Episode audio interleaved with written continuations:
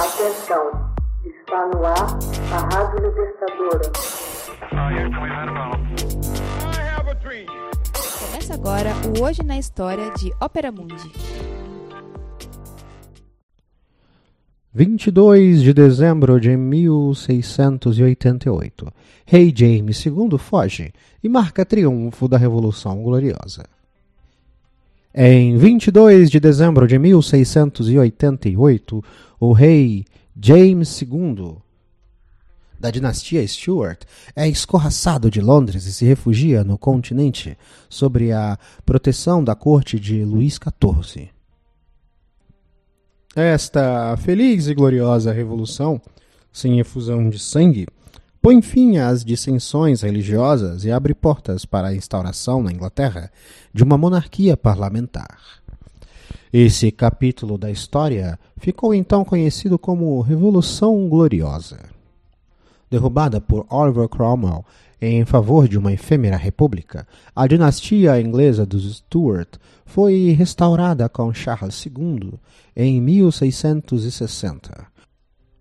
O rei deixa por ocasião de sua morte em 6 de fevereiro de 1685 diversos filhos bastardos, frutos de suas relações com numerosas amantes, mas nenhum filho legítimo de sua esposa Catarina de Bragança, de modo que o trono seria ocupado por seu irmão mais novo, o Duque de York.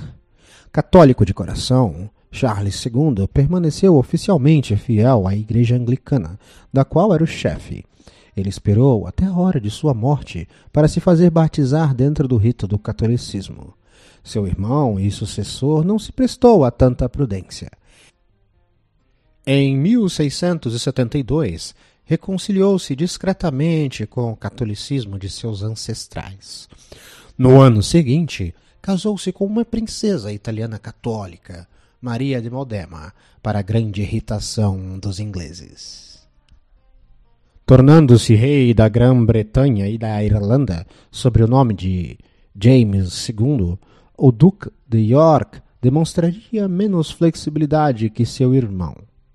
Não dissimula seu desejo de impor a religião católica ao conjunto de seus súditos, e se mostra atraído pelo exemplo de Luís XIV, que se mostrava hostil e perseguia os protestantes. Além, é claro, de ter acabado de revogar o Edito de Nantes. De golpe, suscita acirrada oposição que se vê forçada a reprimir pelas armas. O rei, que tivera duas filhas, Maria e Ana, de seu primeiro casamento, tem a satisfação de ver nascer um menino de sua segunda esposa. Com o nascimento desse herdeiro, em 1688, os ingleses passaram a temer um reforço da dinastia católica dos Stuart. Apelando ao governador das Províncias Unidas, atualmente a Holanda, Guilherme III de Nassau-Orange, que era neta de Charles I, e marido de Maria, a filha mais velha de James II, Guilherme e Maria eram fervorosos protestantes. Eram também inimigos incondicionais da França e de Luís XIV. Por esses motivos, tinham tudo para satisfazer os ingleses. Enquanto os exércitos de Luís XIV saqueavam o Palatinato alemão, Guilherme aproveita para desembarcar junto a um pequeno contingente militar em Turbo, Inglaterra, em 5 de novembro de 1688. Ninguém se dispõe a deter James II enquanto resolve empreender fuga. De start, os ingleses escapam de uma nova guerra civil. Guilherme e Maria são elevados de comum acordo ao trono pelo parlamento. O novo rei Guilherme III não se faz de rogado para concordar com o direito de controle e fiscalização dos negócios públicos estabelecidos pelo Bill of Rights de 1689. Essa declaração de direitos marcaria o verdadeiro nascimento da democracia liberal moderna. O parlamento seria composto de uma Câmara Baixa, a Câmara dos Comuns, House of Commons, que aprovariam as leis enquanto uma Câmara Alta, a Câmara dos Lordes, as reexamina, podendo inclusive modificá-las.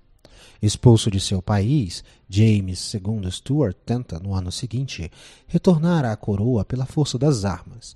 Desembarca assim na Alemanha, um feudo católico, com a ajuda interessada do rei de França Luís XIV.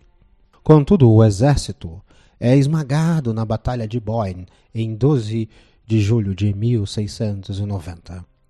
Nos dias de hoje, todos os anos, os protestantes da Ordem de Orange na Irlanda do Norte, comemoram um evento sobre o lema Lembrem-se de 1690. O rei, privado de sua ânsia de voltar ao poder e derrotado, retorna definitivamente para a França e vai findar sua vida em Saint-Germain-en-Laye. Mantendo o poder como governador das Províncias Unidas, Guilherme III entra pouco depois na Guerra da Liga de Augsburg, dirigida contra Luís XIV. Por força do Tratado de Paz de Ryswick de 1697, o rei da França reconhece, enfim, como legítimo o rei da Inglaterra. Hoje na História. Texto original Max Altman. Narração José Igor. Edição Laila Manuelle. Você já fez uma assinatura solidária de Opera Mundi? Com 70 centavos por dia, você ajuda a imprensa independente e combativa. Acesse www.operamundi.com.br/apoio.